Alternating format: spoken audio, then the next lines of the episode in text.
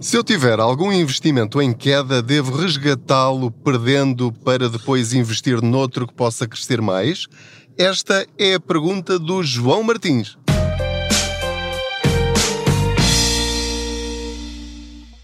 Olá, eu sou o Pedro Anderson, jornalista especializado em finanças pessoais e aproveito aqui as minhas viagens de carro para falar consigo sobre dinheiro. Faço de conta que você vai sentado ou sentada aqui ao meu lado e juntos vamos tentando encontrar formas de ter mais dinheiro ao fim de cada mês. Ora, o João Martins acaba de enviar uma pergunta em áudio, que agradeço em primeiro lugar, e vou tentar responder à pergunta dele. O João Martins uh, investiu em ações uh, nos últimos dois, três anos e fez as escolhas que achou que devia fazer, algumas mais clássicas, outras mais arriscadas. E agora, primeiro com a Covid e agora com a guerra na Ucrânia, ele está a ver alguns desses seus investimentos a cair, mas de uma forma muito, muito grande. E isso pode ser assustador.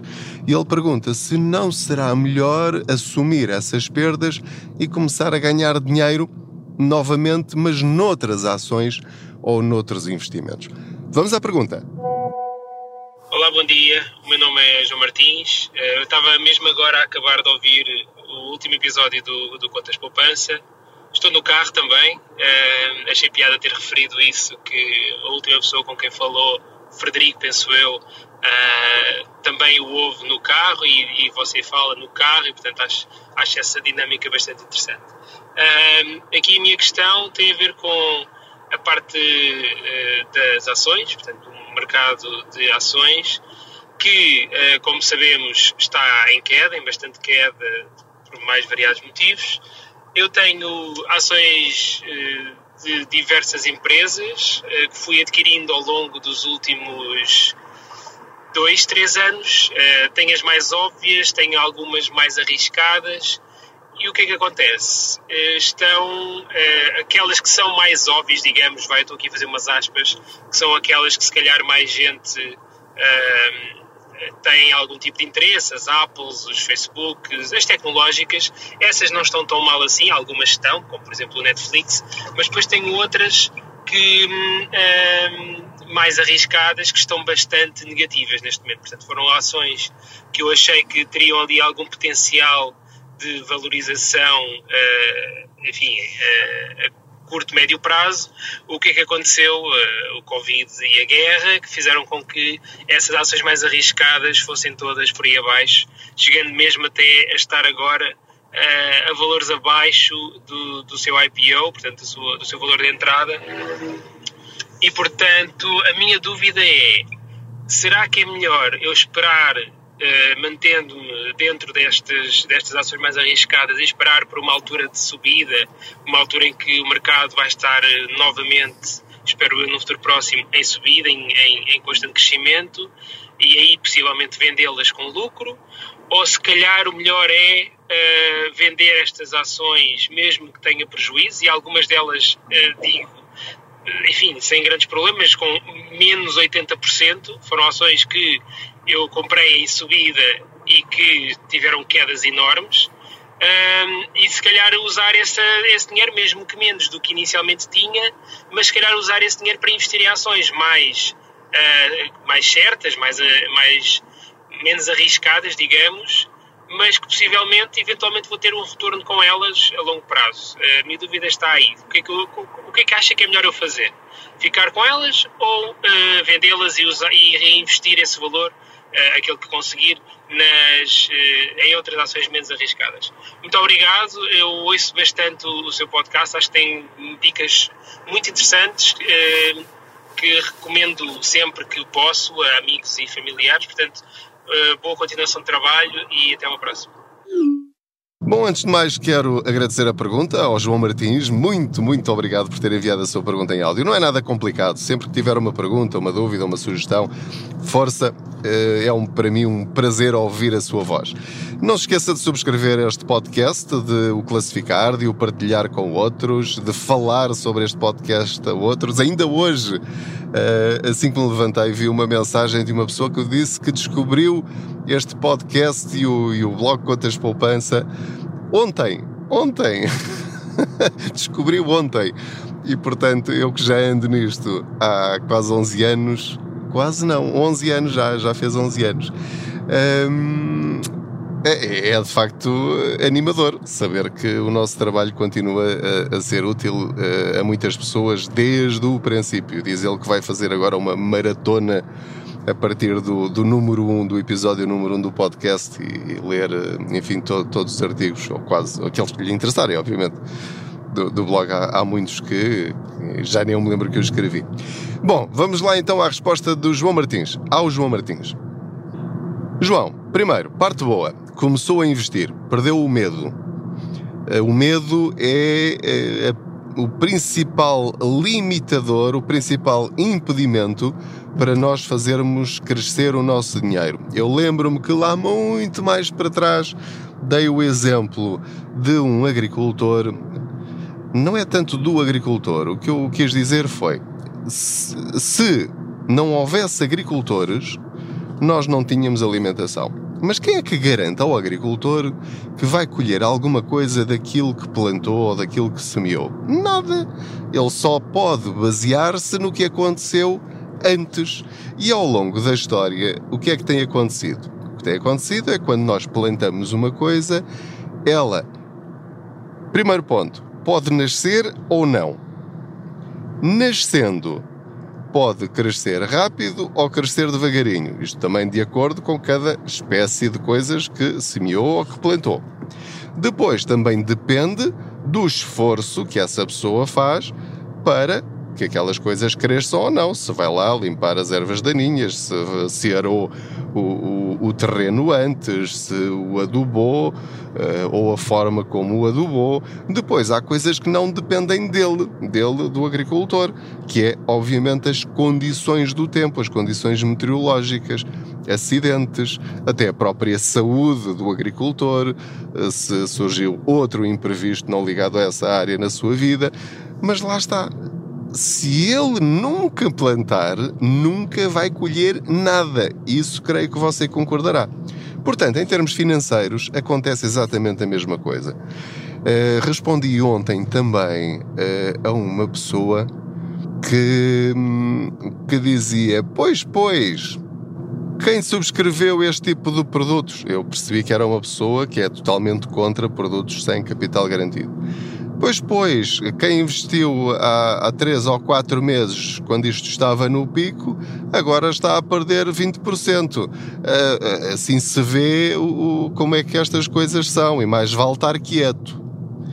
E aquilo que eu respondi a essa pessoa foi: certo, mas quem subscreveu, por exemplo, e quem investiu em 2020, na altura da crise, neste momento em que eu estou a gravar, apesar da queda de 20% dos mercados, eu ainda estaria, e no meu caso pessoal estou, a ganhar 25%.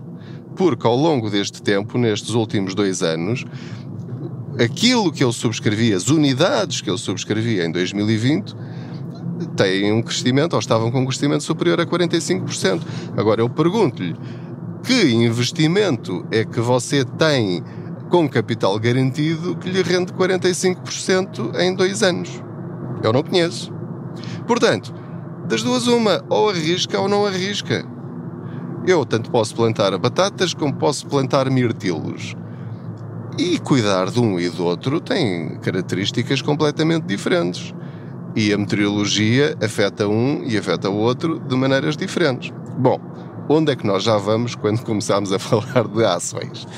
Ok, então, o João fez esta pergunta muito específica e obrigado mais uma vez, João, por ter tido essa coragem de, de fazer essa pergunta publicamente. Portanto, voltando ao princípio, elogio porque avançou, quanto mais não seja para experimentar. Estava a crescer bastante bem, o que é ótimo, mas agora está com quedas de 80% em algumas dessas ações. Para quem não percebe nada disto, para já ficar a perceber isto, que é cada ação comporta-se de forma diferente. E quem não se quiser meter nesta coisa das ações por achar que é demasiado arriscado, e é arriscado, portanto, eu só me meteria nas ações no final de perceber, no fim, de perceber tudo isto, como é que funcionam uh, as ferramentas uh, sem capital garantido. Portanto, só depois de ter um fundo PPR, só depois de ter um ETF, é que eu me meteria em ações. Portanto, isto é um, uma sugestão que lhe deixo. Você fará o que muito bem entender. Vamos ao cerne da questão lançada pelo João. Como é que é? Eu estou a perder 80% numa ação, devo assumir a perda de 80%, ficar com os 20%, ou seja, vamos pôr números nisto. Comprei mil euros de uma ação e neste momento aquilo foi descendo, descendo, descendo, descendo, descendo e neste momento aqueles uh, mil euros valem 200 euros. Eu olho para o saldo e tenho lá 200 euros. Isto é assustador. Há pessoas que não suportam esse tipo de perdas. E eu não estou a dizer que é fácil de todo, porque eu também tenho algumas das minhas ações, tenho duas ações, em que numa também estou a perder, ou já estive a perder 80%, agora já subiu, já só estou a perder só, entre aspas, só estou a perder 60%. E portanto, eu vou dizer ao João aquilo que eu fiz até agora e que estou a fazer neste momento. Mas com esta ressalva muito importante, João e a todos os outros. Eu não tenho formação técnica financeira em bolsas e neste tipo de investimentos. Eu sou um cidadão exatamente igual a vocês que não trabalham nesta área e não percebem nada disto. Tudo aquilo que eu sei fui aprendendo sozinho e falando com quem sabe. Portanto, vocês têm de ter sempre este contexto. Eu, João, até hoje creio que só uma vez é que eu assumi uma perda. Porque cheguei à conclusão que de facto não valia a pena esperar mais que aquela ação recuperasse. Vou dizer-lhe, por exemplo, o que aconteceu com uma ação que eu comprei em tempos de uma empresa farmacêutica chamada Novavax.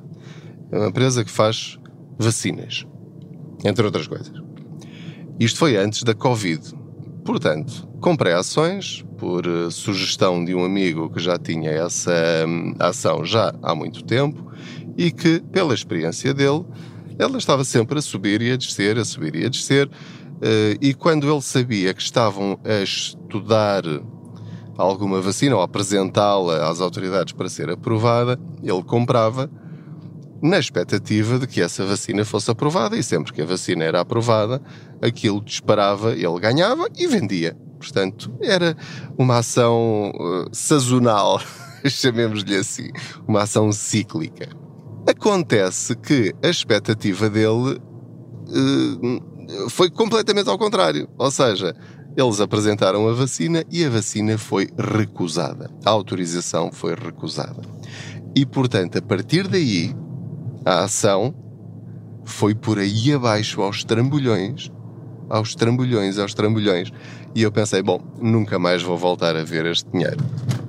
Sinceramente foi o que eu pensei. Mas, como eu sou um bocado teimoso nestas coisas e como o dinheiro que eu coloco neste tipo de ferramentas não é um dinheiro que me faz falta para amanhã, nem para daqui a seis meses, nem para daqui a um ano, eu estou disposto, portanto, o meu o meu contexto é sempre: se correr mal, eu vou esperar para ver se no final acaba por correr bem.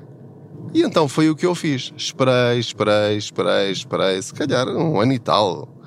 Um, esperei, até que aos poucosinhos tive sorte, não é? As coisas correram bem para a empresa e aquilo voltou mais ou menos a zero, ou seja, voltou ao valor que uh, eu tinha dado por elas. E eu pensei, ufa, pelo menos não perdi. E então resgatei-as naquela altura. Portanto, não perdi dinheiro, mas também não ganhei. Portanto, foi dinheiro que esteve ali empatado durante um ano, um ano e tal. Acontece, mas isto nós só sabemos depois, como é evidente. Eh, sempre que eu tomo uma decisão deste tipo, eu não me arrependo. Eu faço questão de não me arrepender. Porque se eu achei que naquela altura era a decisão melhor, então foi a decisão melhor que eu tomei naquela altura. O que é que acontece depois? Vem a Covid-19. E o que é que aconteceu a todas? A todas, praticamente todas, eu não conheço grande exceção, às ações das empresas farmacêuticas, nomeadamente aquela da Nova Vax. Bem, disparou de uma maneira que eu poderia ter ganho. Acho que houve ações que cresceram 200 e 300% naquela altura. Portanto, se eu não tivesse resgatado, eu teria tido um lucro gigantesco com aquela ação. Por outro lado, ao perder 60, 70% da, daquela ação, se eu a tivesse resgatado naquela altura, era uma perda completa e absoluta e irrecuperável. Portanto, respondendo à pergunta do João, eu, em teoria e na prática até agora, com muito poucas exceções, eu não resgato nenhum investimento quando ele está em perda, a menos que eu precise desesperadamente daquele dinheiro. Eu vou esperar aquele dinheiro. Se eu investi naquela empresa, é porque eu acreditei que ela uh, iria trazer-me bons resultados. Posso estar enganado, obviamente. Se estou enganado, olha, vou esperar. Já lá está, já lá está. Vou... Ou seja, eu tenho, tenho a teoria da perda total. Sempre que eu invisto, é na perspectiva da perda total. É dinheiro que eu ponho ali e que estou disposto a perder completamente. Portanto, entre, hum, entre os 10% que, que ainda lá estão ou zero, para mim não me faz grande diferença. Eu vou arriscar sempre o máximo possível, porque se eu arrisquei é para ganhar alguma coisa e não para perder. Quando é que hum, há exceções a esta minha regra pessoal? Ora, vou só aqui estacionar porque, entretanto, já cheguei à SIC. Ora, muito bem. Ora, já está. Hum, quais são algumas exceções? A exceção é quando eu estou convencido de que aquela empresa já não tem recuperação. A empresa, não a ação. Portanto, quando eu resgatei e desisti de uma determinada ação, e isso já aconteceu, foi quando eu percebi que já não havia nada a fazer, portanto, assumi a perda. E, portanto, foi mesmo dar esse dinheiro como perdido e não resgatar um bocadinho de dinheiro que lá estivesse para depois tentar ganhar com ele noutra ação. Eh, não sei se para os especialistas nesta área faz sentido aquilo que eu estou a dizer, para mim faz. Se alguém me convencer do contrário, também mudo de opinião. Isto, melhorar, não é tanto mudar de opinião, é melhorar de opinião. Pelo menos essa é a minha estratégia de vida.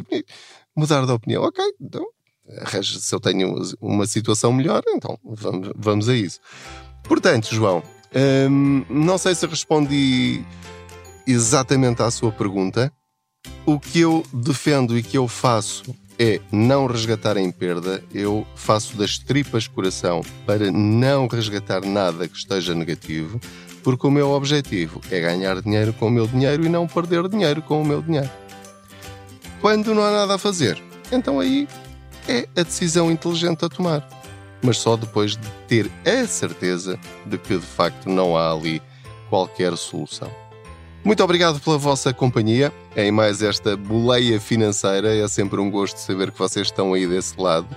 O blog tem crescido muito, muito, muito. Tem sido absolutamente extraordinário este percurso. Eh, é um dos eh, podcasts mais ouvidos em Portugal e está sempre nos primeiros, eh, no, no top de, dos podcasts sobre finanças pessoais e negócios, e portanto isso deixa muito feliz porque estou a conseguir passar esta mensagem que é nós podemos viver melhor com o mesmo dinheiro e podemos ganhar dinheiro com o nosso dinheiro sem ter de estar a depender dos nossos patrões, mesmo que os patrões sejamos nós próprios. Também acontece. Muito bem. Muito obrigado. Boas poupanças.